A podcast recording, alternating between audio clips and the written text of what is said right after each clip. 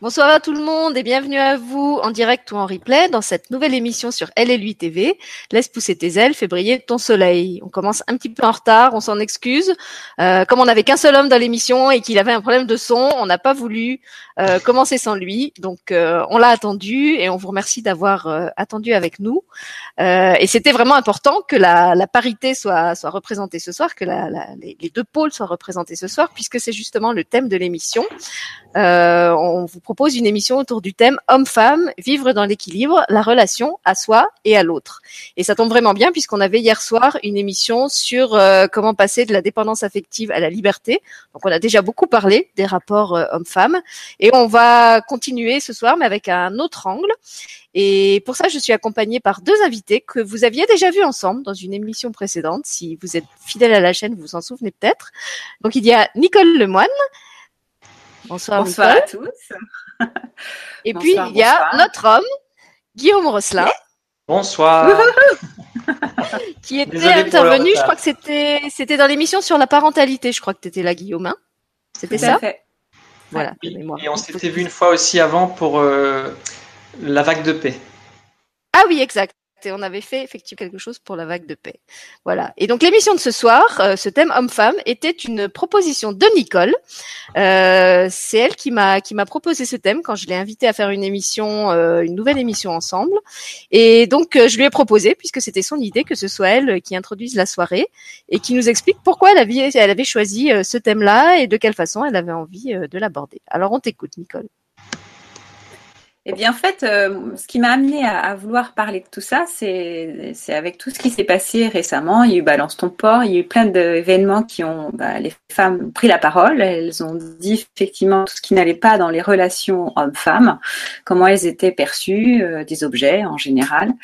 Et j'ai trouvé important quand même de redonner la parole à l'homme. Alors, ça m'intéressait d'autant plus que Guillaume ait le son, parce que s'il avait plus de voix, euh, VOIX, c'est ce qu'il avait plus de voix, VOIE on départ. Donc, euh, je préférais qu'il vienne nous dire que si tout allait bien, l'homme avait bien sa place dans ce monde, et je sais qu'il saura le, dire et, l'exprimer. Et donc, je trouvais important de redonner des outils qui soient plus dans le goût de l'équilibre, justement, plutôt que de la vengeance. Parce que souvent, c'est ce qu'on voit se jouer et c'est aussi beaucoup ce que j'ai pu euh, entendre auprès de ma patientèle, beaucoup de, présentations de victimes et donc du coup, on va absolument tuer le bourreau et on voit pas que notre place en tant que femme est déjà source de victimisation possible. Donc, je trouve important de redonner. On peut pas avoir un équilibre dans la relation homme-femme si on ne redonne pas à chacun sa juste place avec le rôle qui est attribué à chacun. Voilà. Et ce que tu exprimais aussi, c'est que on, est féminin, masculin, on a ces deux pôles intérieurs de nous.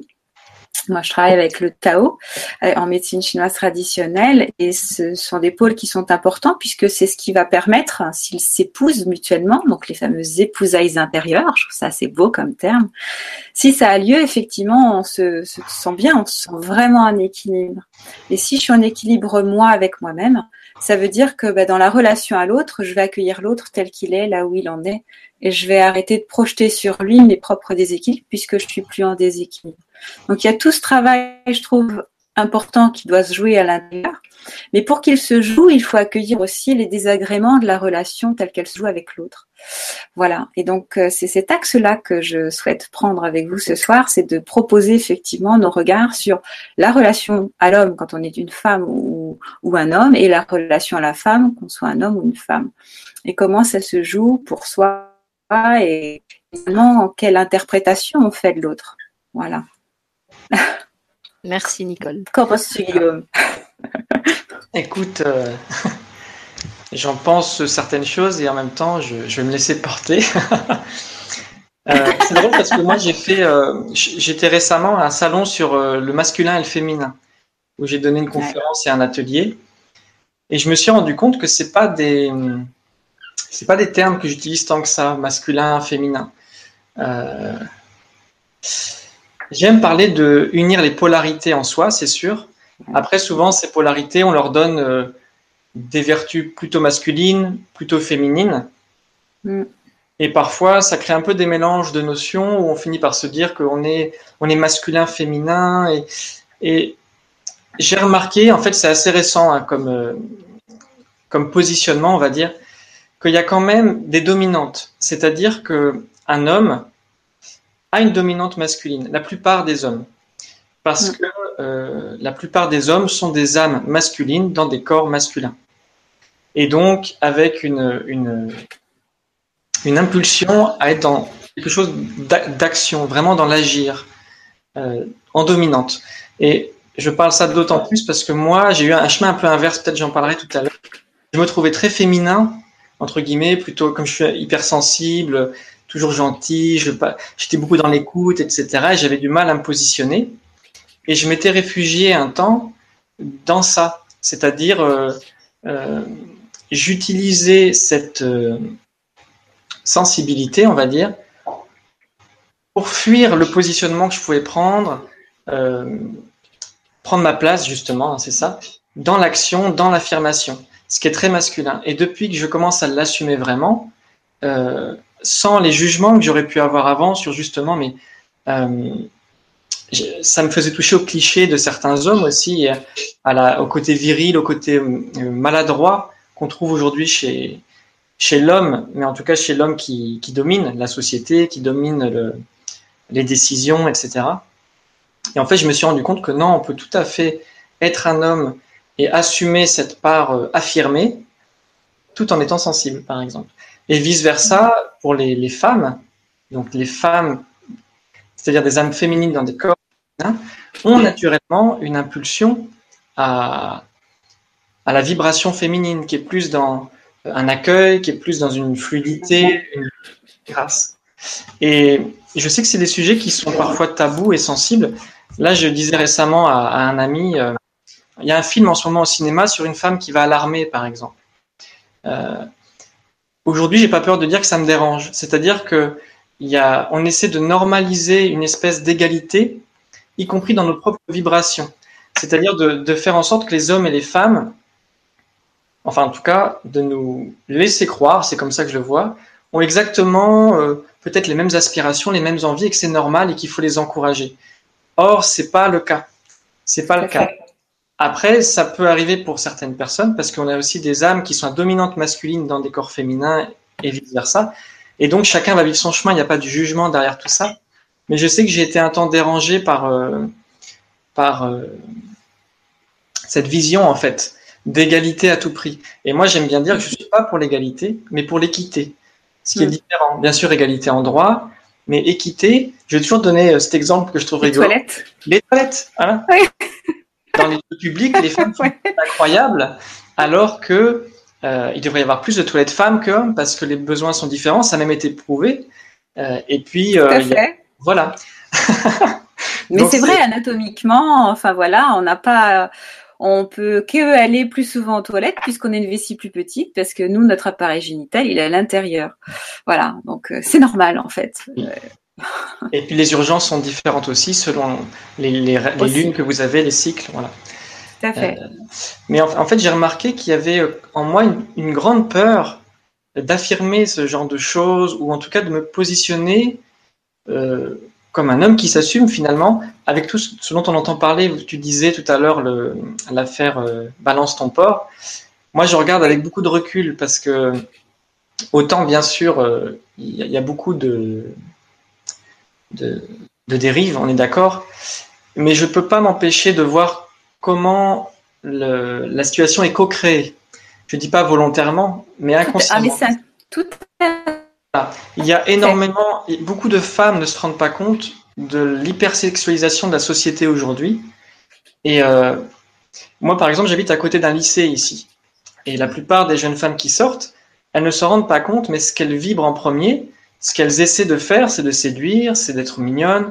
Elles s'identifient de plus en plus à leur, euh, séduction, en fait, à leur séductivité, alors qu'on peut être très belle, très féminine et très, euh, euh féminine, sans avoir besoin de, mettre ça au premier plan. Donc voilà, j'ai observé que c'est un sujet délicat parce que on observe que c'est co-créé, qu'il faut pas rentrer effectivement dans le, le fameux victime, bourreau, sauveur.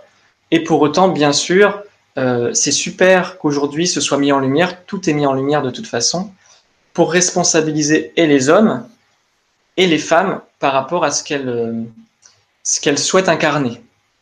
Voilà, c'est ce que je dirais en, en introduction. C'est ça qui m'intéresse oui, c'est ce qui m'intéresse aussi, c'était de, voir ça parce que, alors tu as une autre présentation, effectivement, tu parles de polarité. Moi, je parle souvent de négatif, positif, donc on retrouve effectivement ça.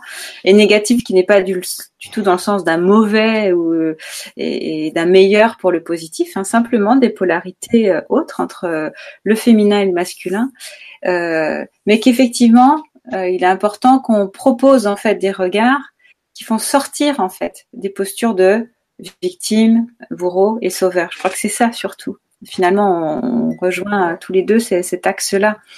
Euh, parce que là aussi où je suis d'accord, dans le taoïsme, il est très clair quand on en parle, c'est pas simplement fait du même rôle.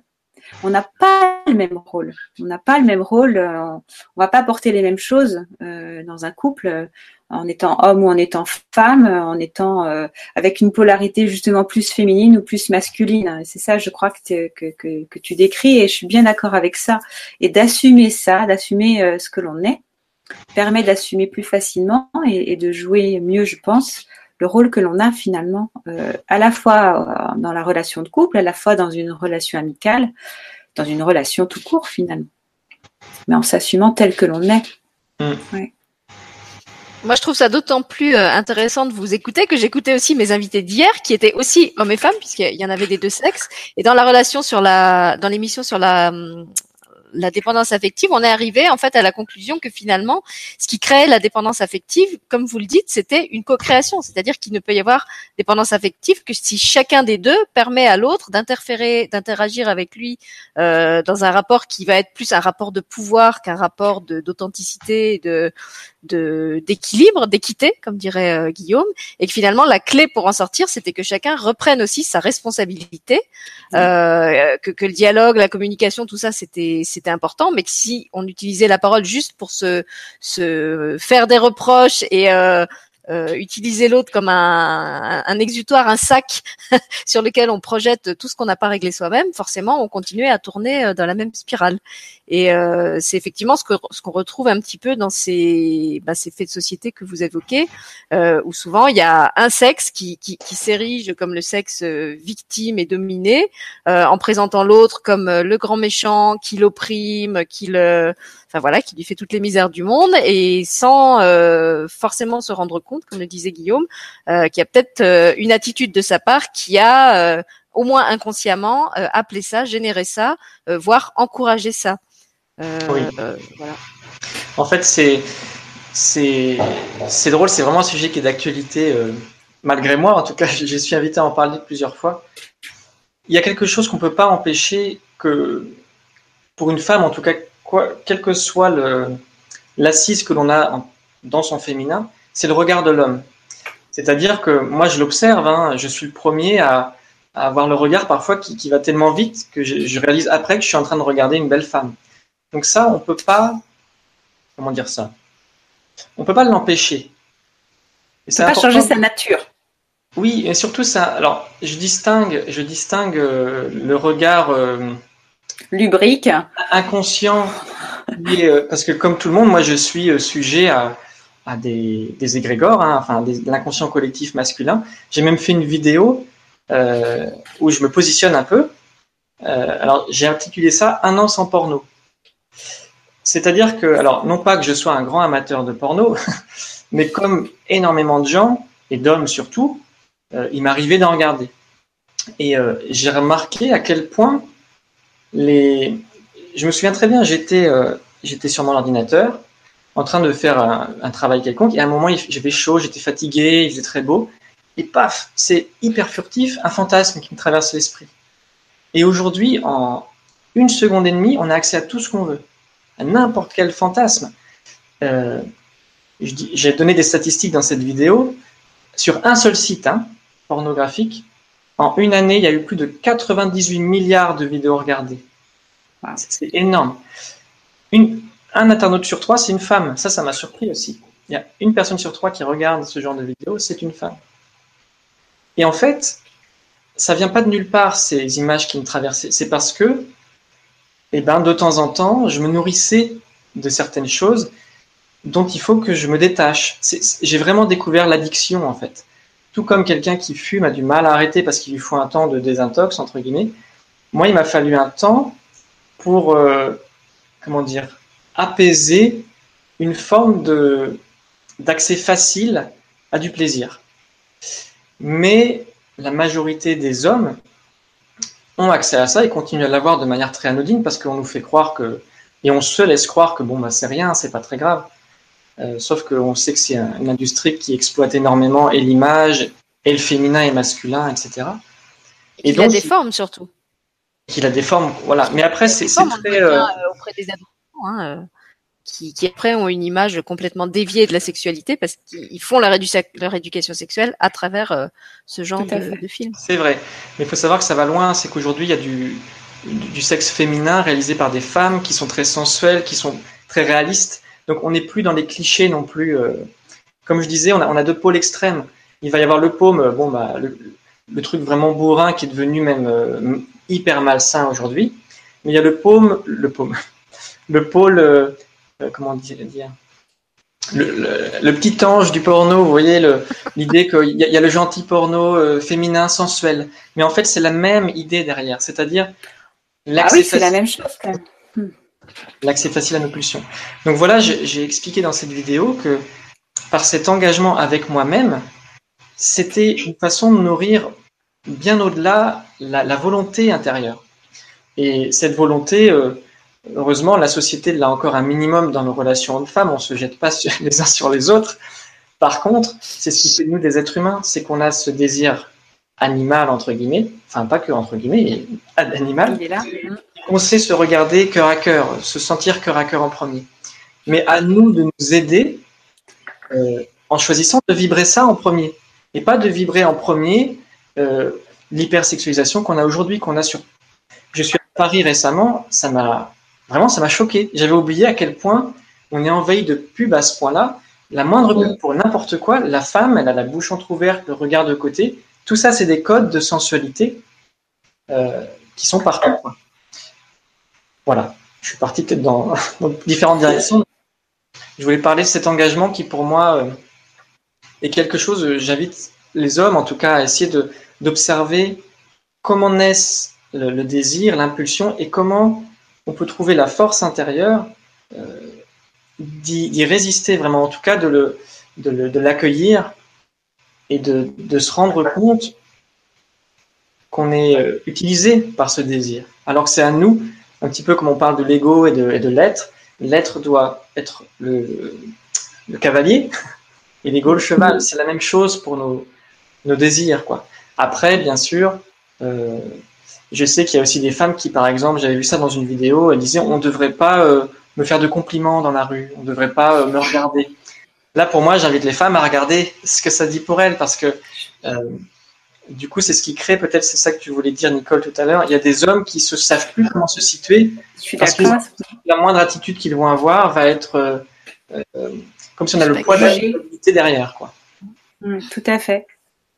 Mais les deux pôles que, dont tu parles là sont vrais, c'est-à-dire que quand tu parles de l'engagement à avoir en tant qu'homme, je trouve qu'en tant que femme, on a aussi à avoir un engagement vers soi-même, c'est-à-dire euh, mais quelle, quelle, image j'envoie, je sais comment est-ce que moi je me perçois. Et, ces deux polarités-là, euh, l'ombre et la lumière, elles, font partie de tous les individus, mais c'est important, je crois, de reconnaître l'un et l'une et l'autre pour pouvoir en faire quelque chose de, bah, d'équilibré dans le sens de doux, quoi, et qui va permettre à l'autre aussi d'être là.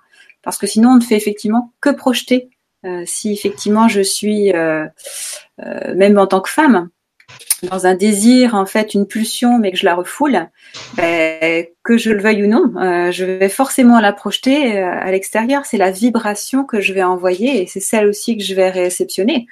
Donc, ce que je vais réceptionner en face de moi sera l'attitude euh, exactement l'attitude que j'ai quand même envoyée, qu'elle soit confiante ou non. Euh, et, c'est drôle parce que quand il y a eu toute, tout ce déballage en fait médiatique. On en discutait avec mon mari et justement lui aussi disait mais c'est dingue parce que euh, mais dans ces cas-là je, je, je pourrais te euh, traiter de, de porc parce que euh, je je vais je vais faire un compliment, je vais garder la porte ouverte à une femme. Euh, donc c'est c'est malvenu, c'est malvenu parce qu'effectivement je suis pas non plus sans ignorer que la femme est capable d'ouvrir seule sa porte, de la tenir, de et voilà, c'est-à-dire les trouver un juste équilibre. Euh, il y a une différence entre convoiter quelqu'un euh, et simplement euh, par politesse, par respect, par sans pour autant séduire en fait. Hein, c'est simplement un, un, code que je trouve que, que, je trouve correct et qui, est, qui est loin de me, me polluer en tant que femme, mais qui fait que ben, je sais que c'est ma posture de femme en fait. Donc il y a un entre-deux, je trouve, qui est à, établir déjà intérieurement, déjà à se questionner, euh, chaque individu, je crois, à faire ce travail-là, pour pouvoir effectivement se sentir bien dans la relation. Et à la fois, si on ne le fait pas, ce qui est génial, c'est que dans la relation, on va être dérangé, et c'est dans cette relation que ça va se proposer cette correction. Donc, euh, et là, c'est l'occasion de, de, converser ou de discuter un temps soit peu avec la personne qui va peut-être nous déranger ou de se demander, bah, tiens, pourquoi cette chose-là vient me déranger? Pourquoi ce regard-là me dérange? Mm. Pourquoi euh, cette, euh, cette phrase euh, me choque et c'est comme si je me prenais un opercute dans le ventre, quoi? Et je trouve que c'est c'est ces réflexions-là qui sont intéressantes. Mm. Oui, je pense vraiment que tout nous tout nous amène à, à trouver notre axe. Et tu vois, ma, ma première relation, ma première relation amoureuse, euh, alors moi j'étais un grand timide, euh, j'ai une relation très tard, et puis j'étais toujours le bon copain, le gentil, euh, voilà. et en fait, ma copine avait beaucoup de caractère, c'est-à-dire qu'elle elle prenait les décisions, elle était, elle, elle, prenait de la place, et moi j'étais celui qui dit tout le temps, bah j'ai rien fait. C'est-à-dire, alors forcément, je reproduisais euh, le schéma de mes parents, parce que mon père est très effacé, très absent. Euh, alors, j'aime beaucoup mon père, hein, je dis entre parenthèses, mais c'est ce sujet-là. Et ma mère a du caractère, elle était très euh, proactive dans l'éducation, dans tout. Si elle, en gros, si mon père ne proposait jamais d'idées de voyage, de surprise ou d'autres, ni d'aller voir des amis, c'est toujours ma mère qui prenait tout en main. Et là, j'avais reproduit un petit peu cette situation, à la différence que j'étais lucide un peu sur ce qui se passait. Et pendant longtemps, j'étais je, de bonne foi en disant, mais euh, j'ai rien fait, donc je suis pas responsable. Enfin, pourquoi on m'en veut? Jusqu'à ce que je comprenne que justement, le problème, c'est que je n'ai rien fait. Ouais. Et en fait, moi, j'ai vraiment cette image, je sais pas si on voit mes mains. Oui, oui. Que j'ai compris à ce moment-là qu'on est responsable à 50-50 dans une relation. Donc, que ce soit une relation amoureuse ou une relation homme-femme dans la rue ou amicale. Et s'il y en a un qui se positionne là, donc par exemple à 80, à 80 et l'autre à 20, moi c'est ce qui se passait euh, en termes de, on va dire en yin-yang, d'accord? Ma copine était à allez, 70 de yang, c'est-à-dire euh, à, à l'extériorité. Le caractère, prendre sa place. Et moi, je prenais pas ma place, je m'effaçais. Et souvent, qu'est-ce qui se passe? Moi, si je suis là, je vais demander à l'autre de prendre moins de place pour m'en donner. Mais l'autre, il peut pas parce qu'il attend. Il attend que toi t'en prennes plus. Et donc, c'est un, un, travail à deux. C'est ça, changer l'autre, on, on, le sait très bien, ça marche pas. On peut essayer un temps, mais un jour ou l'autre, on rencontre toujours une nouvelle personne qui va, euh, qui va reproduire le schéma jusqu'à ce qu'on comprenne que c'est à nous de faire notre job. C'est ça. J'ai remarqué que quand j'ai accepté de, c'est là où j'ai commencé une thérapie. Moi, j'ai commencé mon travail avec tout ça. Mais euh, à décider, oui, je, je, choisis de me positionner, j'ai le droit de prendre ma place. Naturellement, c'est reposant un peu pour l'autre, donc il en laisse. Hmm. Après, c'est aussi son travail à, à, à, elle ou à lui euh, de se reposer, d'en prendre moins pour lui permettre. Voilà. Donc c'est une jauge, je crois. Et aujourd'hui, j'ai vraiment beaucoup de gratitude à voir que je suis dans une relation avec euh, ma compagne actuelle on sait qu'on est chacun 100% responsable de ce qu'on ressent. Donc déjà, c'est énorme, mais qu'on est 50% responsable de la relation, le troisième élément. Et du coup, c'est quasi 50-50.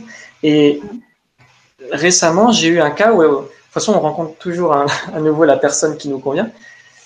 j'ai encore eu le cas où j'avais l'impression que elle était trop euh, affirmée quelque part.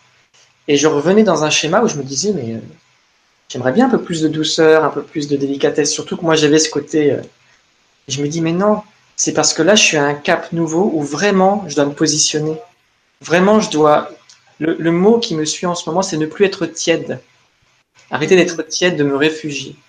Et donc, je me suis positionné. Ça ne veut pas dire se positionner sur un avis autre, c'est me positionner intérieurement sur euh, je sais.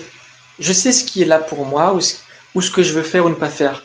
Mais alors c'est parce que moi, mon chemin, ça a été le doute. Tu toujours dans le doute. Est-ce que c'est moi? Est-ce que c'est l'autre? Est-ce que c'est mon ressenti? Est-ce que Et là, je, me suis positionné et paf, dès qu'on fait la, comment dire, dès qu'on, parfois il suffit d'une seconde, d'une minute pour que la situation, la situation ne se reproduise plus jamais.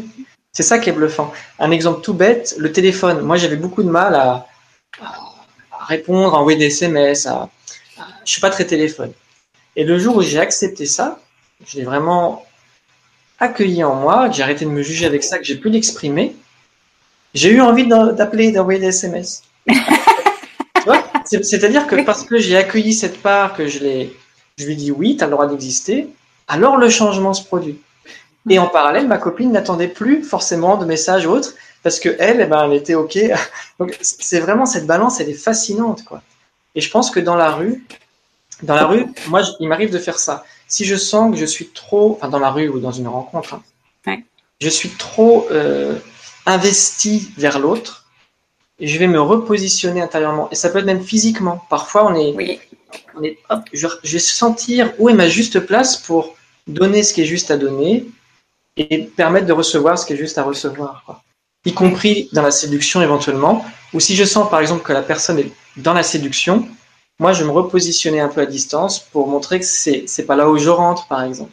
Et j'ai remarqué que c'est naturel, l'autre peut pas jouer tout seul. Tout à fait. Dans la séduction.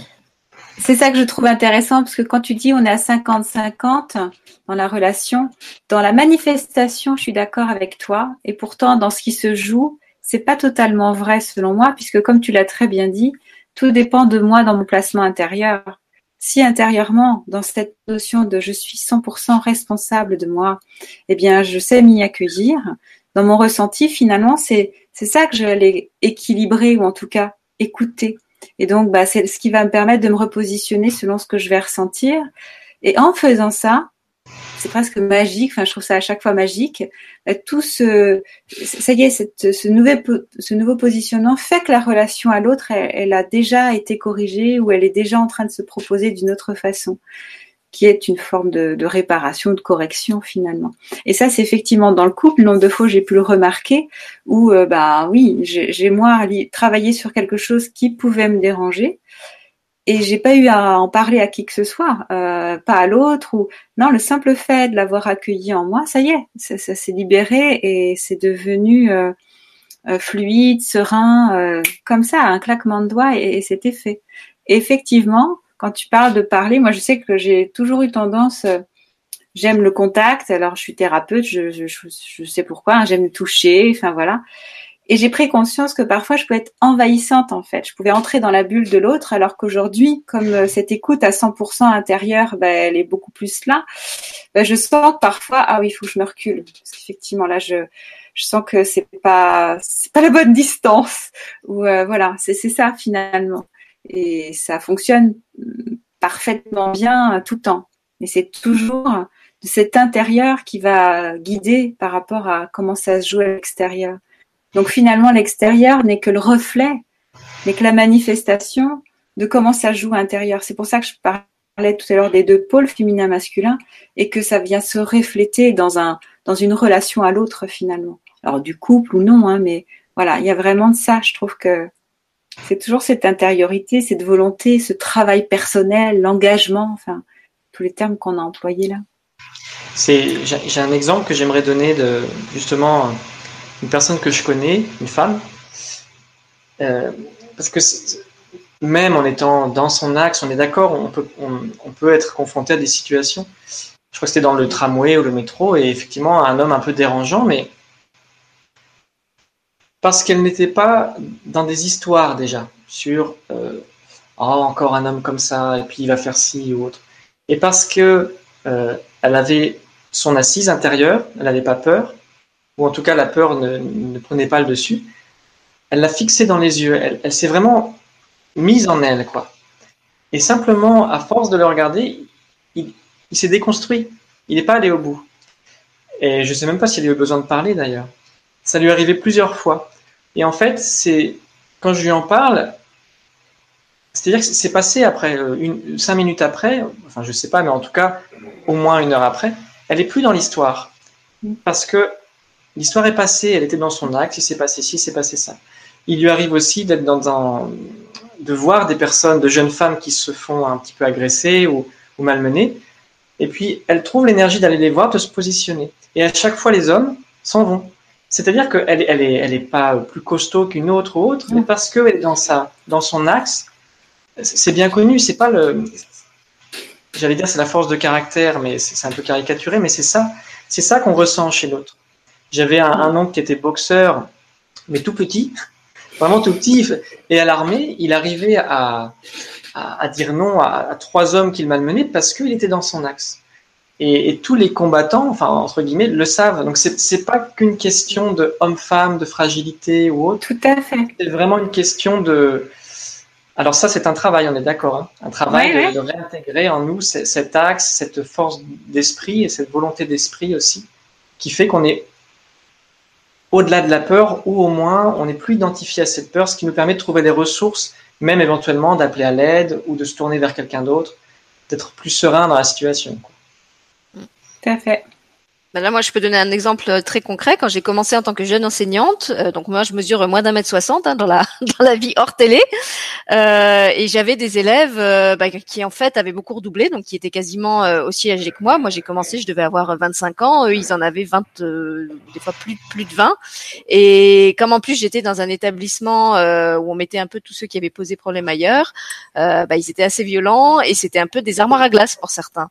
Et c'est vrai que quand je suis arrivée là, je me suis dit, oh, mais comment comment je vais m'imposer face à ces grands gaillards euh, qui, qui ont quasiment mon âge Euh, Et finalement, je me suis rendu compte que c'était pas trop un problème parce que j'avais une, une espèce de d'autorité naturelle. Euh, je, donc je sais pas exactement ce qui ce qui génère ça euh, chez moi, mais je me souviens d'un euh, qui, qui m'avait quand même fait très peur parce qu'il venait toujours me voir euh, quand j'étais seule dans la bibliothèque puisque j'étais bibliothécaire et et il me disait avec un ton très insidieux mais en fait madame euh, si je vous violais là sur le bureau euh, personne le saurait et puis vous pourriez même pas porter plainte. Donc vous imaginez, hein, vous êtes jeune enseignante, votre troisième jour d'enseignement, vous avez une armoire à glace qui entre dans, dans le CDI et qui vous dit ça.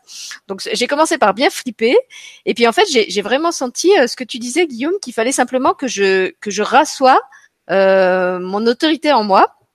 Donc ça n'a pas été facile parce que euh, j'avais eu un, un, un modèle de l'autorité qui était très très abusive. Donc un peu comme toi, j'avais du mal à à, à m'affirmer et à hum, comment dire oui à me à me poser vraiment avec fermeté et avec force parce que moi on m'avait fait ça mais vraiment de manière euh, euh, déviée et, et, et malsaine. Et à un moment j'ai compris qu'il fallait vraiment que je me ressaisisse de cette force et que là c'était pas un abus de pouvoir c'était vraiment être dans ma euh, c'est ce que moi j'appelle être dans ma maîtrise. C'est-à-dire que je suis pas euh, emportée par une espèce de, de vague de, de violence ou de d'hyper rigidité euh, je suis simplement dans euh, le choix de voilà à cet instant je suis ferme à cet instant j'incarne le cadre euh, et, et si j'ai la et, même s'il y a de la peur et ben je, je maîtrise aussi la peur je, je l'accueille je la reconnais mais je la laisse pas me dominer. Et ça c'est vrai que ça, ça a été vraiment pour moi un, un réapprentissage de l'autorité de comprendre que justement le incarner l'autorité incarner le pouvoir euh, dont moi j'avais eu comme je dis, des modèles très très déviants, euh, bah, ça pouvait se faire justement dans, dans la maîtrise, dans la justesse, dans l'équilibre, euh, et que c'était pas forcément euh, de l'ordre d'une- imposition de quelque chose à l'autre ou de la non reconnaissance euh, du, du désir de l'autre, etc. Donc là aussi, ça, ça dépend vraiment des des modèles qu'on a eu dans l'enfance et de comment on, on a intégré toutes ces tous, tous ces pôles, toutes ces valeurs euh, qui y sont associées. Mmh. Euh, mais moi, je, je remercie en fait ces, ces grands gaillards euh, pas faciles euh, qui, qui m'ont accompagné dans mes, mes débuts de ma vie professionnelle parce que grâce à eux, j'ai j'ai recontacté ça en fait, ce, ce truc euh, euh, qui, qui me poussait un peu dans mes dans mes extrêmes limites, de dire voilà, là si je veux m'en sortir, euh, il faut il faut que je me pose, il faut que je m'affirme. Et j'ai retrouvé ça des années plus tard, à un moment où justement j'avais beaucoup plus développé ma ma polarité féminine, euh, quand mon enfant s'est fait harceler à l'école et qu'on n'arrivait pas à se faire entendre auprès des, des enseignants. Et là, je me souviens avoir senti en moi une espèce de au début, justement, ça m'a fait peur parce que j'avais l'impression que c'était comme une espèce de rage ou de colère euh, que, que j'arriverais pas à maîtriser. Et après, j'ai compris que non, parce que c'était pas le désir de nuire à l'autre, c'était vraiment de l'ordre de la détermination. C'est-à-dire, je sentais que j'étais résolue, qu'on pouvait me mettre sur le chemin tous les obstacles qu'on voudrait, on pourrait me dire tous les noms, on pourrait essayer de m'empêcher de parler. Euh, enfin voilà, des, de façon, des bâtons dans la rue, dans les rues, on en a eu plein. Euh, mais, mais je sentais qu'au fond de moi, il y avait un truc qui disait, de toute façon, maintenant, il se passera ce qui se passera. Moi, je sais où je veux aller et je trouverai un chemin pour y aller. Et pour moi, la, la vraie puissance du, du masculin, c'est ça. C'est ce truc qui dit euh, je suis capable d'y aller, je suis capable de concrétiser, je suis capable de, de, de réaliser ce, ce but. Je, je, garde mon cap et je ne le fais pas dans la dans la force, dans la violence, en écrasant tout le monde tout, sur mon passage. Mais euh, quoi qu'il arrive, euh, je sais que je, je, je suis juste euh, et, et, je pose un acte juste euh, avec les, les moyens euh, euh, qui vont avec. Voilà. Après, je pense que les, les hommes ont beaucoup euh, à réapprendre aussi. C'est-à-dire mm. que moi, moi, le premier, hein, été un paralysé de la violence, de, le, de, de des conflits, et euh, j'ai un frère qui est policier. Un frère qui est policier, et quand il, euh, quand il voyait dans le, dans le métro, par exemple, quelqu'un qui, qui se faisait voler un sac ou autre, personne bouge. C'est-à-dire mm. que euh, on, a, on, a, créé un malaise intérieur, on a tellement peur qu'on qu ne sait même plus comment réagir. Et les hommes d'autant plus. Les hommes d'autant plus. Et parfois, je vois que c'est souvent les femmes qui bougent en premier. Les femmes ont presque moins peur de s'affirmer et de dire stop. Et moi, ça m'avait marqué. Et c'est seulement quand euh, on demande de l'aide ou que, quelqu'un va bouger qu'on va bouger, quoi. Et ça, c'est quelque. Alors, j'ai pas encore eu l'occasion de revivre une scène où il y avait des agressions autour de moi, mais j'ai décidé d'arrêter d'attendre dans l'appréhension qu'un jour je sois face à une scène de violence ou autre, et d'aller la chercher. Et j'ai fait un stage d'arts martiaux, Systema, c'est un art martial russe, qui était sur apprendre à donner et recevoir des coups de poing. Alors, bienveillant, mais quand même. Et c'est vraiment ce travail sur si je suis dans le souffle, dans le centrage et dans. Voilà, tout simplement, il n'y a pas de peur. Par contre, si je lâche un des deux, je peux être dans une peur panique. Et c'est bluffant de voir que c'était un stage mixte. Il y avait vraiment des femmes, des hommes de tout gabarit. Il y avait même un transsexuel. Donc c'était vraiment euh, mixte à 100%.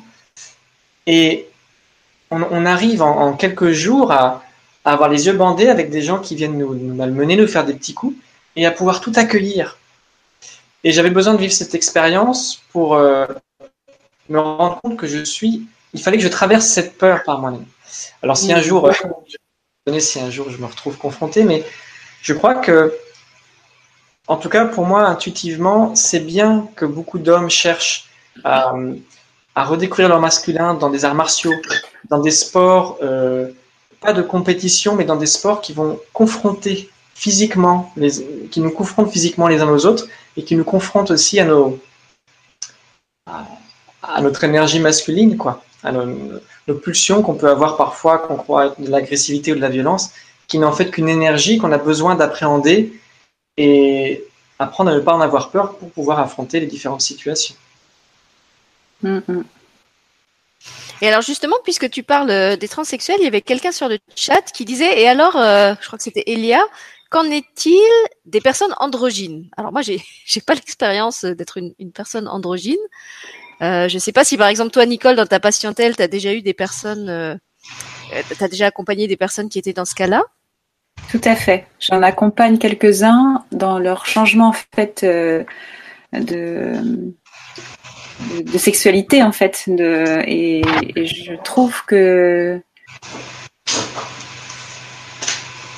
euh. C'est pour ça que moi je parle beaucoup avec masculin, féminin parce que j'ai une personne qui se sent pas dans son corps, on va dire comme ça, eh bien c'est important qu'elle euh, qu'elle aille écouter aussi son le pôle le plus fort en elle, qu'elle qu'elle accepte et qu'elle assume, comme le disait tout, à l'heure Guillaume euh, fort bien, que, bah, effectivement c'est son c'est sa polarité la, la, la, plus forte tout simplement quoi. Et je trouve que euh, de le voir se jouer en fait euh, là en l'occurrence ce sont des, des hommes à la base en fait et qui qui qui, qui ce féminin qui est vraiment là. Et eh bien je trouve que c'est c'est beau de voir ça parce qu'on voit un épanouissement aussi se faire euh, s'autoriser finalement à aller le vivre intérieurement. Euh, et euh, et ce que je trouve très beau aussi c'est que de ceux que je peux voir les familles les accompagnent avec beaucoup vraiment sans sans jugement. Et, et ça aussi je trouve ça euh, vraiment chouette parce que c'est ça n'a pas été ça avant, je pense. Enfin, moi, j'ai eu d'autres cas où c'était, par exemple, euh, une homosexualité refoulée, ce qui est encore autre chose, euh, et c'était c'était vraiment très très très difficile parce que je, je me souviens d'un homme notamment qui avait fait le choix euh, de se marier euh, contre son, son avis profond, hein, euh, mais il avait beaucoup de respect pour sa femme, beaucoup de respect pour ses enfants, et il était en dépression et en dépression. Il passait de l'une à l'autre sans parvenir à s'en sortir parce que justement il était dans un refoulement mais conscient. Enfin, c'est assez paradoxal. Il pouvait pas en témoigner chez lui, il pouvait rien en dire. Et il était effaré de voir que dès la première séance, je l'avais comme dans un livre ouvert. Et il me disait, oh, mon Dieu, mais, alors, euh, et les autres, je bah, non, c'est moi, c'est ma posture, c'est dans ce que vous évoquez, dans ce que je ressens aussi énergétiquement. Mais en fait, il avait, il a arrêté, je suis sûre, parce que ça lui faisait peur en fait d'être vu. Euh, euh, voilà, et, je trouve que ça c'est important aussi de voir que c'est euh, archétype de l'homme et de la femme peuvent parfois enfermer et empêcher à ce que sur le plan sexuel, ça puisse se dire euh, dans une sexualité qui est tout autre en fait. Et, euh, et, et donc, euh, bah, je je, je, je sais pas si l'homme doit absolument être fort. Moi, je pense que la, la, enfin, dans le taoïsme, on dit que le féminin c'est de la, c'est la puissance et, que le masculin, c'est de la constance. Et je trouve qu'effectivement, que les deux réunis, ça apporte un équilibre. on s'autorise à être soi, tout simplement. Et, euh, et si on pense au sexe, au côté féminin qui est à, l'intérieur, caché, voilé, donc l'inconscient, et où le sexe masculin se manifeste, se montre, ben, quand on voit que les deux pôles se rejoignent, là, effectivement, je trouve qu'il y a on, sent bien ce que cet, équilibre intérieur signifie finalement d'autoriser à se manifester finalement. Quel que soit ce qu'on va ressentir de juste pour soi. Euh, le sexe que l'on a en fait, parce que le sexe il va pas en dire grand chose finalement. Je, pense c'est c'est euh, quand je parlais de, place et de rôle pour, pour chien, euh, euh si, on assumait simplement de d'écouter et, de manifester ce qu'on ressent, ben ça, tout ça, ça se passerait beaucoup plus simplement parce que, mais ça aussi, ça demande de pouvoir être accueilli, ou en tout cas, si que pas, ben, ça va être plus difficile parce que je vais avoir toutes mes peurs, faire que je n'oserais jamais le dire et jamais le manifester en face de qui que ce soit. Enfin, voilà. Et, tant que je me dirais que l'autre va pas l'accepter, ben forcément que l'autre il va pas l'accepter. voilà. Donc ça, ça va ça va nourrir en fait euh, ma peur. Bah, de toute façon, euh, c'est ce que je suis. Euh, j'ai essayé de me cacher, ça marche pas. Je souffre et je souffre de plus en plus. Bon, j'ai un autre choix possible que j'ai jamais essayé, c'est de me dire, j'essaye, je vais voir. Souvent, c'est le fameux premier pas dont tu parlais, je pense Guillaume, d'aller vers un, on est dans un extrême qui est pas soi, on, bah, on va aller vers soi. Le petit pas qu'on va faire, paf, c'est comme si on allait au centre. D'un seul coup, c'est comme si ça nous amenait à l'équilibre en fait. Et la relation à l'autre, du coup, se passe bien quand même. Hein. Mais en tout cas, que ce soit pour des, homosexuels, mais en fait, l'homosexualité aujourd'hui, dans la passion telle que j'ai, j'ai eu qu'une seule jeune fille qui, est, qui le vit mal, parce que c'est interdit par ses parents. Euh, c'est très complexe.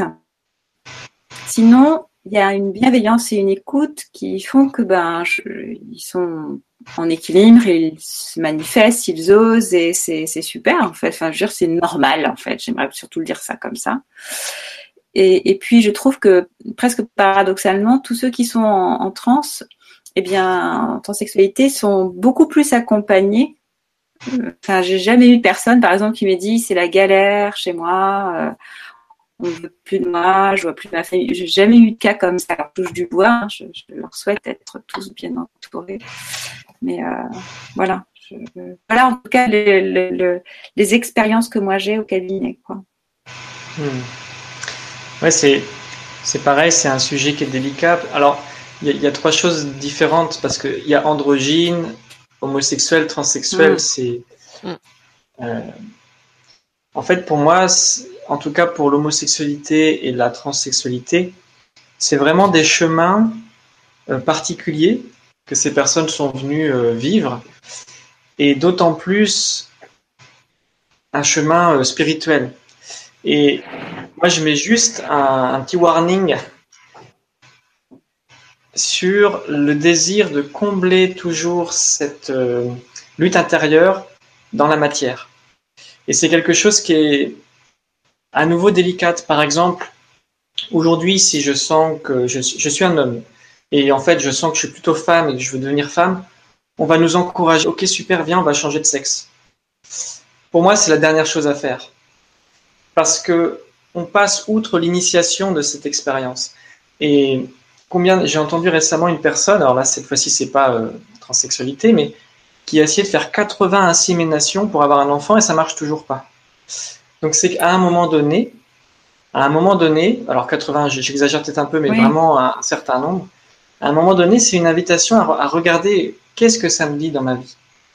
Euh, qu'est-ce que ça me dit au-delà de changer physiquement de sexe ou d'avoir de manière artificielle un enfant ou pour peut-être des couples homosexuels, je sais qu'il y a de plus en plus de, de, réflexions qui sont faites. Ça va très loin. Il y a même certains chercheurs qui voient comment des hommes peuvent tomber enceintes. Donc c'est des dérives qui vont très loin. Mais encore une fois, on essaie de, sous prétexte d'égalité, de faire croire que c'est naturel et normal d'aller vers ça. C'est pas naturel et normal d'aller vers ça. Euh, bien sûr, on peut, on peut avoir, être avec des enfants en tant qu'homosexuel, on en connaît beaucoup, mais dans quelle mesure est-ce que je vais vouloir moi le porter, je vais vouloir euh, me faire piquer pour avoir un enfant ou autre? C'est là où il faut se questionner. Et voilà, je ne suis pas du tout expert du sujet, mais je voulais juste euh, rappeler que c'est important de, de mettre au, second plan les, les, chirurgies, les choses possibles, et au premier plan le qu'est-ce que ça me dit sur moi. Pourquoi À chaque euh, fois à chaque fois, même pour euh, devenir parent, etc., je trouve que c'est toujours la question effectivement qu'on a à se poser. Où est-ce que ça vient me questionner? Qu'est-ce qui vient me déranger? Qu'est-ce que ça vient dire de moi? Qu'est-ce que ça vient dire de mon couple Je suis tout à fait d'accord. Mais je crois qu'effectivement, si on accompagne ça vraiment, c'est-à-dire que si on est dans la bienveillance de dire, bah, ok, ça veut dire, c'est pas dire, ok, vas-y, fonce. C'est bah, ok, on va discuter. Euh, voilà. Et je trouve qu'il y, a beaucoup de ça aussi, parce que de toute façon, c'est un parcours qui est long.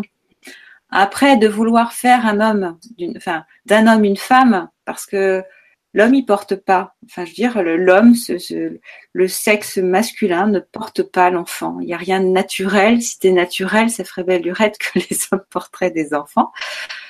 Je ne crois pas. Enfin, c'est pas du tout ce que j'ai appris, ni dans le cours d'anatomie que j'ai eu.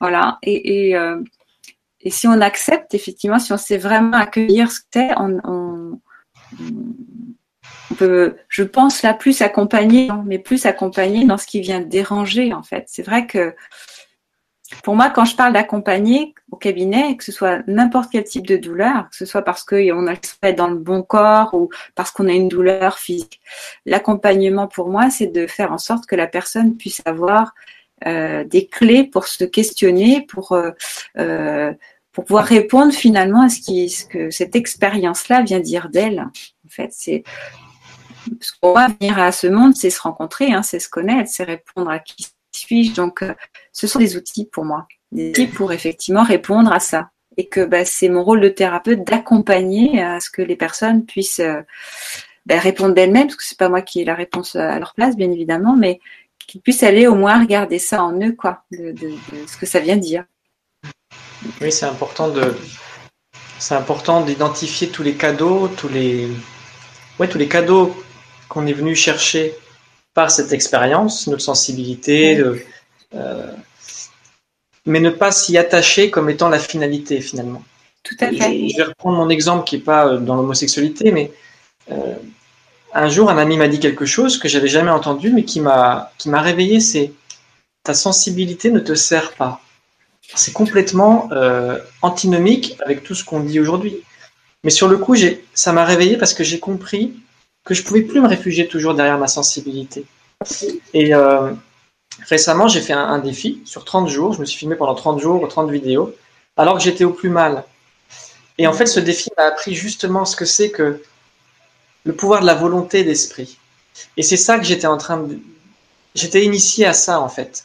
Moi qui ai vécu les fatigues chroniques, les, euh, la honte, la timidité, tous les trucs qui viennent nous, nous éteindre à l'intérieur comme ça. Si en plus on est peut-être euh, efféminé ou androgyne ou, homosexuel ou autre, on va chercher à, se conforter dans, cette nature. Mais c'est pas parce qu'on a entre guillemets ce bagage de départ que c'est le bagage final. Donc c'est peut-être qu'on est venu avec, euh, je refais mes niveaux, 90% de, je sais pas, d'hypersensibilité féminine, bah, d'autant plus j'ai un chemin à, à, faire pour explorer le contraire, l'autre polarité, et l'intégrer. Après, ça, encore une fois, c'est pas mon sujet. Je pense que ça changera peut-être pas la sexualité ou, les désirs, et chacun va vivre ce qu'il a à vivre. Mais on sera plus dans cette relation de, manque, euh, de manque de reconnaissance, de manque de relations, de gens qui nous comprennent, de manque de plein de choses en fait. Et la seule personne, si je prends la transsexualité, que je connaisse, n'avait pas l'air plus heureuse après son opération, par exemple. Je sais hmm. qu'il y en a ces cas, mais c'est comme tout aujourd'hui. Hein. on, on, sait très bien que c'est pas parce qu'on a une maison, une voiture, des enfants qu'on a fini notre vie. C'est pas parce qu'on est arrivé au bout de tout ce qu'il est possible de faire pour vraiment devenir euh, libre et en, en droit euh, en tant qu'homosexuel ou libre de changer son corps en tant que transsexuel qu'on est arrivé au bout de notre bonheur personnel. Et, Tout à fait. Mais c'est pas une fin en soi, effectivement. Je, je suis bien d'accord. La fin en soi, elle est, c'est une fin F-I-M, je crois, euh, d'être soi. Et ce soi-là, il est celui de tous. Donc forcément que c'est, c'est pas dans une, une forme spécifique. Toutes les formes peuvent y mener et, euh, et c'est pour ça que depuis tout à l'heure, on parle de cet engagement à, envers soi-même, d'aller regarder intérieurement. Et je crois que c'est, c'est toujours ce travail-là de, réflexion personnelle. C'est pas d'aller se mettre en doute tout le temps. C'est d'aller euh, euh, ressentir réponse qui, qui, parle le plus de, notre vérité, on va dire. Mais se dire, tiens, mais pourquoi je suis dérangée? Pourquoi, pourquoi je, me laisse que sans cette chose-là ou sans je ne serais pas en équilibre? Alors que j'ai fait l'expérience plein de fois, comme tu le disais, d'obtenir l'objet et puis ben oh, je l'ai à peine regardé deux secondes que j'ai déjà projeté mon désir sur un autre objet. Et, voilà, ça c'est sûr que c'est. Après, je, sais dans quelle mesure là, on répond à la question de la personne. Je ne sais pas si c'est dans cette orientation-là qu'elle allait, mais si elle souhaite en tout cas euh, préciser, on, voilà, elle, elle, nous le dira. En fait, sa question était assez ouverte. Hein. Je crois qu'elle disait juste qu'en est, voilà, qu'en est-il des personnes androgynes? Donc, euh, tout, ce que vous pouvez dire, euh, sur ce thème-là euh, rentre dans le champ de sa question, on va dire. Ouais. Voilà, donc j'ai pas d'autres questions pour l'instant. Je sais pas s'il y a quelque chose d'autre euh, que vous vouliez euh, aborder. Hmm.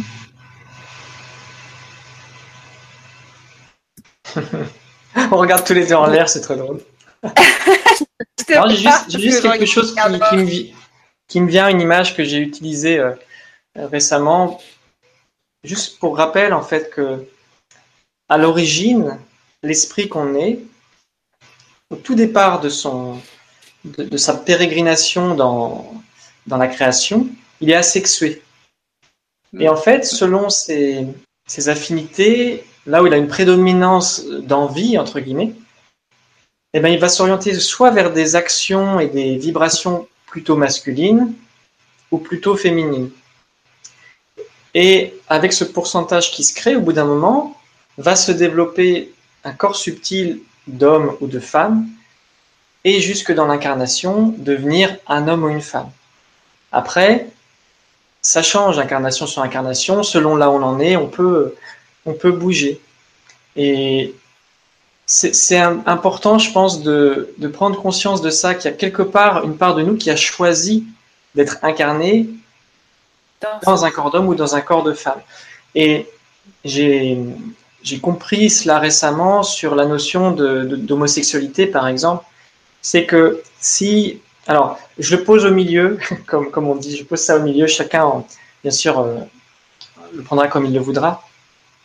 Mais si je suis une femme et que pendant toute ma vie, j'admire, enfin, j'essaie de devenir un homme, j'essaie de me comporter comme un homme, ou je, je, je ne réponds pas à ma vibration naturelle, à mon aspiration naturelle du féminin, alors il est possible que je me réincarne la fois suivante dans un corps d'homme, mais toujours avec mon âme féminine, qui peut créer euh, une attirance homosexuelle, pour me rendre compte de, cette polarité de qu'est-ce que je suis venu être et faire en tant que femme ou en tant qu'homme. Et je crois que euh, c'est pas une comment dire, c'est très intense comme chemin initiatique, mais d'autant plus riche parce qu'en une vie, je pense, je ne sais pas si c'est connu. D'ailleurs, ce serait intéressant de voir si des gens se sont découverts ou se sont se sont sentis devenir homosexuels à un moment de leur vie ou vice versa, avoir des, des, désirs homosexuels qui se sont arrêtés en cours de vie. Je pose cette réflexion, mais il me semble que c'est des choses qui existent aussi. Après, il existe un cas, euh, alors ça, je l'ai découvert, je ne savais pas. il y a des hommes, des gens, pardon, qui naissent avec les deux sexes, avec vraiment un sexe féminin. Je pas, il y a 5000 ans. Euh, et là, dans ces cas-là, souvent, les parents vont choisir et demander à la naissance à ce qu'il y en ait un des deux. Donc, il y a vraiment beaucoup de cas en fait qui existent et à, chacun de revenir dans son intériorité pour voir finalement qu'est-ce qui fait vibrer et où est-ce que ses, aspirations vont, quel que soit son sexe, tout en respectant le corps qu'il a. Respecter son corps, même si je suis homosexuel, me respecter en tant qu'homme, par exemple si je suis un homme homosexuel, ou si je, je me sens transsexuel, respecter mon corps tel qu'il est avant d'envisager éventuellement euh, une opération ou autre.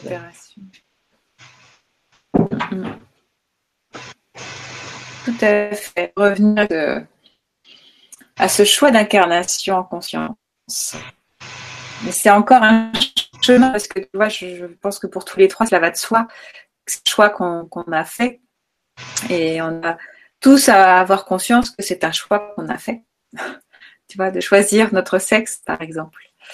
De choisir l'incarnation telle qu'elle est, telle qu'elle est. Eh bien, c'est aussi un chemin, ça. C'est une prise de conscience qu'on a tous à faire en fait. Mais effectivement, on s'ajoute tout ça. bon chemin à tous. oui, après, comme je le disais, il faut aussi quelquefois euh, se réapproprier la, ces, différentes polarités et, comment on les a intégrées à travers des modèles qui n'étaient pas forcément, euh, euh, comment dire, l'incarnation idéale de la de la polarité. Euh, donc il y a un travail à faire là-dessus. Et puis euh, bah, par rapport à ce que tu disais, Guillaume, des, des personnes euh, qui évoluent d'une sexualité vers une autre, je me dis qu'il y a aussi tout, tout l'aspect euh, du refoulement, tu vois, de d'un côté j'ai envie d'être ci, mais d'un autre côté je m'y autorise. Alors je vais donner un exemple concret pour, pour vous faire comprendre à quoi je pense. Dans le, le début de ma vie, euh, un de mes premiers copains en fait était bisexuel et euh, donc quand on a commencé à sortir ensemble, je me rendais bien compte que dans son comportement il y avait des choses euh, qui n'étaient pas comme avec les, les autres hommes, mais je savais pas exactement quoi. Et euh, voilà, donc euh, jusqu'à ce que je le, mette au, pied du mur et que je lui dise, mais explique-moi, euh, c'est, quoi le problème? Qu'est-ce qu'il y a? Est-ce que c'est moi? Est-ce que c'est toi? Et donc, il m'a avoué qu'en fait, il était attiré par les hommes. Euh, et qu'il n'avait pas osé m'en parler. Et, je me rappelle que ça, c'était assez drôle cette situation parce que je lui ai dit ah mais ça n'est que ça parce qu'en fait moi je pensais que c'était quelque chose de beaucoup plus grave euh, qui allait euh, complètement euh, entraver notre relation. Et du fait qu'il a pu euh, sortir cette, cette, cette, cette vérité et que je l'ai bien accueilli, après il a eu trouvé aussi le courage d'en parler à ses parents. Et finalement, une fois qu'il a eu fait ce, ce coming out, il, il, a accepté et admis euh, que finalement il était pleinement euh, homosexuel et que moi j'avais été en quelque sorte juste sa, sa couverture sociale, son alibi euh, pour mener une existence d'homme comme les autres, euh, tout en réussissant pas vraiment à la mener euh, comme les autres, parce que il continuait à avoir envie de, de, voir des hommes, et je savais qu'il voyait des hommes en parallèle de la relation qu'il avait avec moi. Et euh, donc c'est vrai que moi j'ai beaucoup échangé avec lui à l'époque. Il m'a fait lire beaucoup de livres sur la bisexualité, sur le fait que finalement c'était quelque chose de beaucoup plus euh, courant, même chez les animaux, que ce que l'éducation et les, les, médias nous avaient donné euh, à entendre. Et voilà, je crois que dans cette euh, cette histoire de polarité, il y a aussi alors non seulement le fait qu'on porte les deux polarités, mais que bah, quelquefois on a besoin aussi de se réapproprier euh, la véritable identité d'une polarité avant de pouvoir l'assumer parce que euh, euh, pour pour des raisons X, on n'a pas pu l'assumer avant. J'en ai parlé tout à l'heure dans, dans mon cas avec le, le masculin où je n'osais pas me servir de mon pouvoir et pour lui c'était c'était ça, c'était en fait cette envie de de d'avoir des relations avec d'autres hommes qui n'osaient pas qui n'osaient pas affirmer, voilà, qui n'osaient pas euh, affirmé euh, en société. Et, en fait, après, ça l'a vraiment euh, délivré et clairement, il, a assumé qu'il était homosexuel ne voulait plus être homosexuel. Donc, je sais pas ce qu'il fait aujourd'hui, mais en tout cas, je l'ai, revu plusieurs années après. Et il était en couple, toujours avec le même homme. il semblait avoir trouvé sa place d'homme justement et sa sexualité d'homme dans dans ce, parcours-là. Mais je crois pas qu'il y ait quelque chose de bien ou de toute façon je pense qu'il n'y a que des chemins qui nous permettent de nous montrer. Et seulement, je pense aussi de peut-être le dire, c'est que euh, ça amène à des questionnements, ça amène, euh, bah, comme tu viens de le dire, il a forcément à un moment donné dû, dû, répondre à tes questions, donc euh, il a été obligé d'aller regarder sa vérité. Mais n'empêche que c'est tous ces dérangements-là, c'est tous ces ces gènes-là qui amènent à un moment donné à se positionner, à se dire ben voilà quoi voilà finalement pourquoi est-ce que je me sens pas bien dans tel sexe ou pourquoi euh, euh, je me sens pas bien dans telle relation.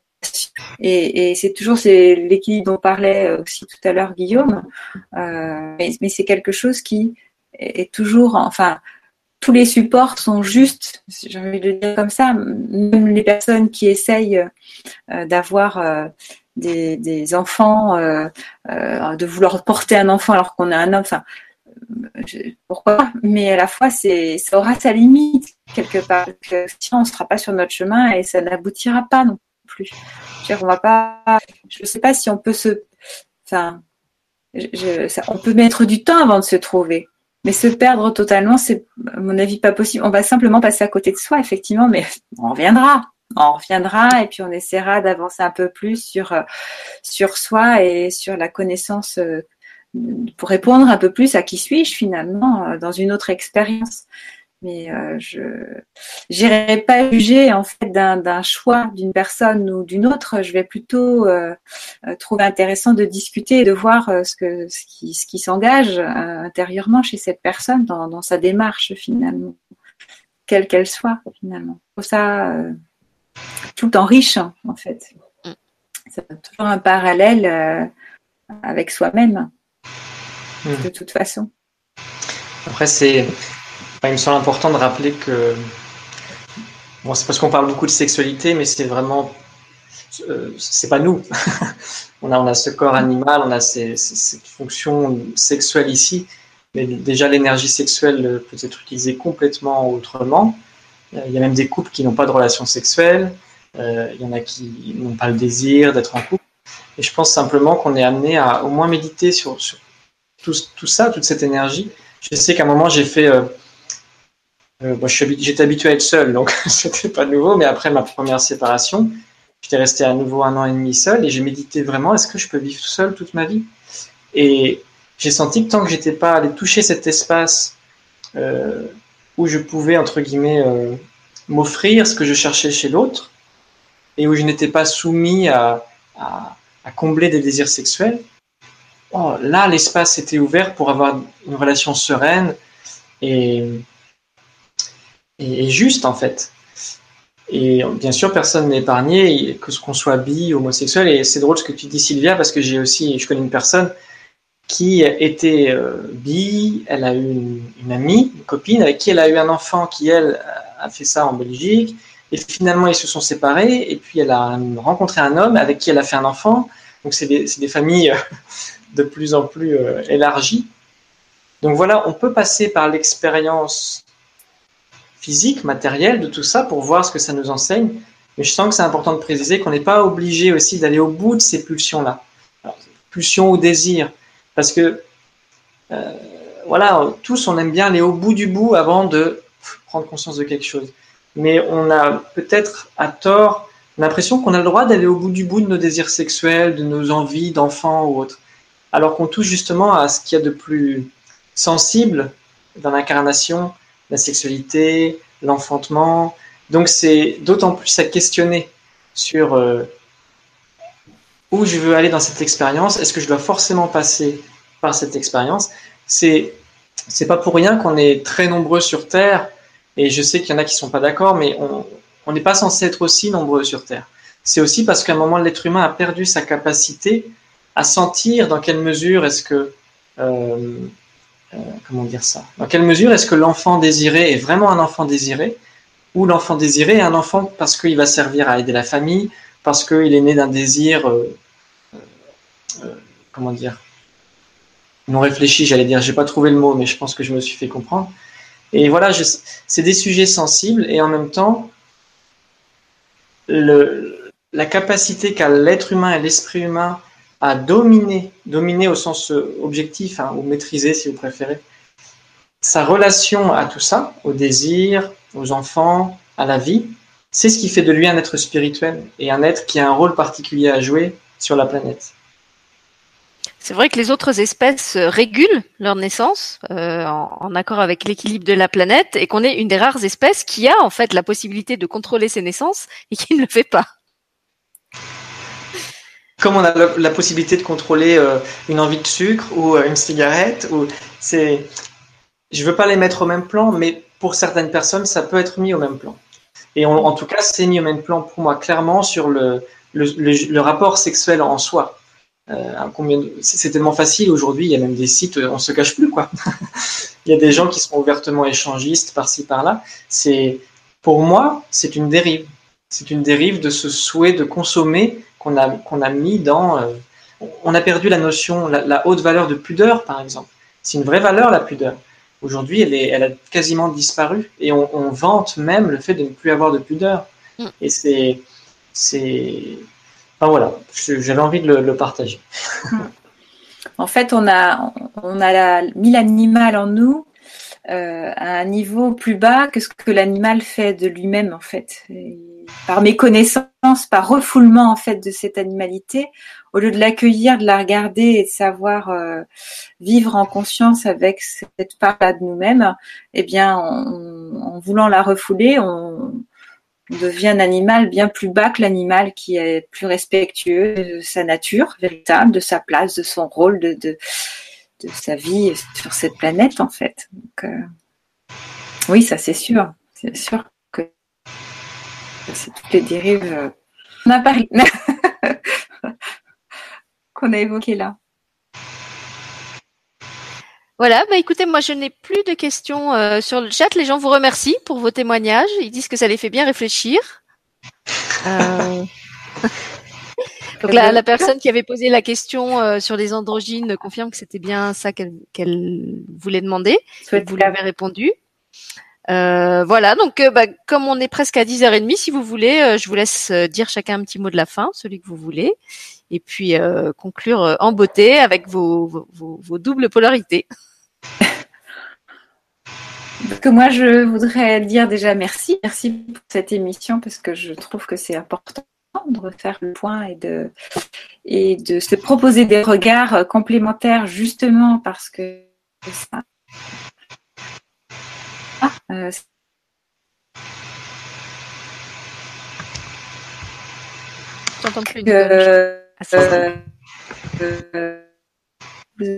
c'est bon? Ouais, Guillaume et moi, on n'entendait plus. Je pense qu'il y a eu une petite coupure. Si, si tu peux juste euh, redire, la, redire la fin. Ouais. Je disais que je permet de pouvoir être à se poser des questions et y réfléchir ensemble avec nos polarités ben, réciproques et complémentaires et pas peut-être présentation différente en tout cas et que que l'homme avec un grand a vraiment à se découvrir et que c'est cette planète est faite. Mais dans peut-être tu peux couper ta caméra, euh, Ah, tu crois que c'est ça? Alors, comme ça? Vous m'entendez mieux comme ça? Oui. Oui, j'ai l'impression, oui.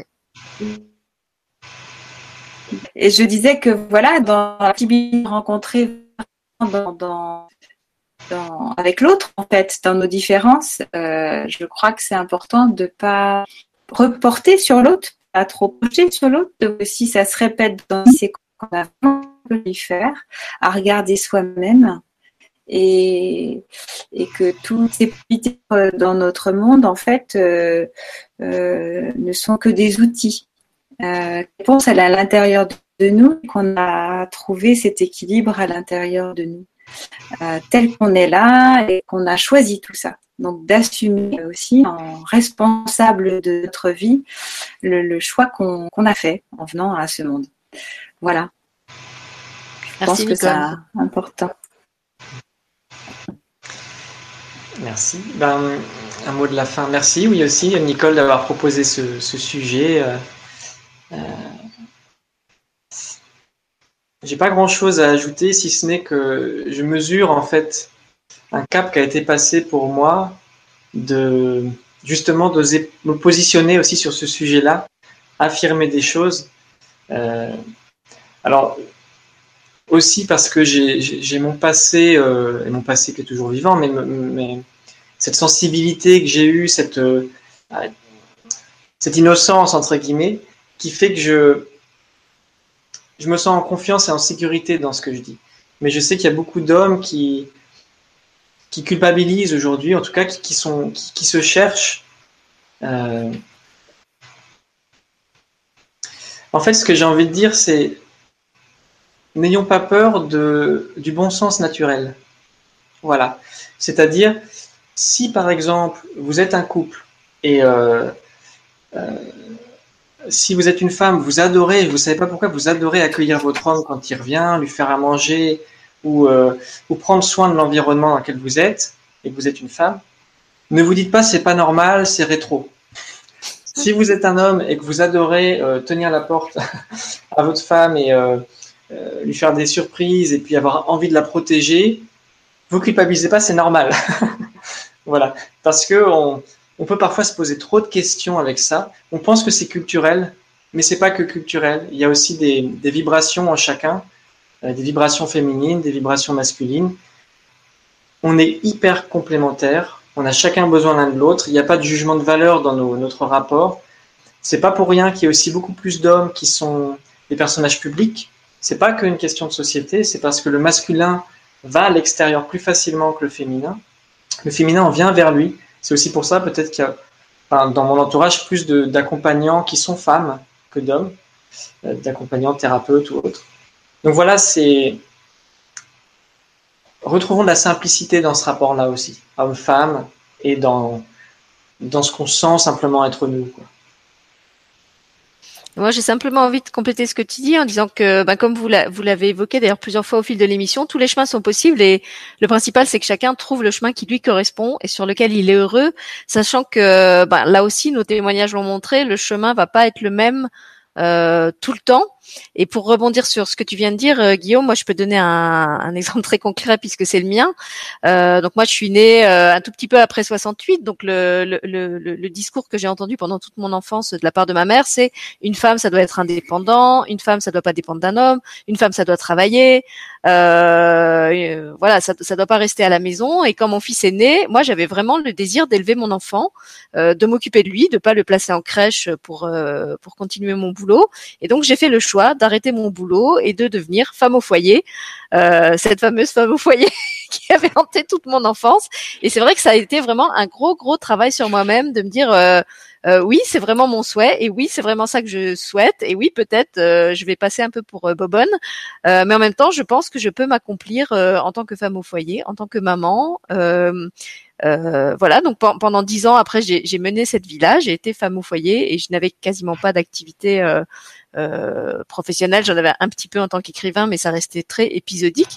Et c'est finalement très récent qu'à nouveau, euh, je sois revenue dans le, le monde professionnel. Euh, parce que maintenant mon, mon, fils est plus grand et que j'ai plus d'indépendance. Donc voilà, j'en parle pour vous dire que en fait, tous les chemins sont possibles et on peut aussi, euh, il y a des passerelles. Voilà, c'est pas parce que vous choisissez d'être femme au foyer pendant une partie de votre vie que vous allez rester femme au foyer toute votre vie. Vous pouvez être aussi une femme au foyer très active. Moi, j'étais une femme au foyer qui s'occupait de son enfant, mais qui faisait plein d'autres choses euh, à côté. Euh, et à l'inverse, il y a des gens, il y a, des, alors je, je dis les femmes parce que moi je suis une femme, mais il y a des femmes qui sont actives professionnellement, mais qui ne sont pas du tout épanouies dans leur boulot. Donc, j'ai envie de vous dire que peu importe le chemin que vous preniez en tant qu'homme euh, ou en tant que femme, choisissez surtout le chemin sur lequel vous êtes bien, le chemin qui vous rend heureux. Et si ce chemin euh, vous rend heureux un temps et qu'au bout d'un moment vous sentez que vous êtes arrivé au bout de cette expérience que vous aviez envie de faire, donnez-vous la liberté d'en changer et d'en prendre un autre, comme l'a fait mon ami dont j'ai parlé tout à l'heure, celui qui était bisexuel et qui finalement euh, s'est rendu compte qu'il n'était pas bisexuel, mais plutôt homosexuel, que qu'il n'arrivait pas à assumer pleinement son, son homosexualité.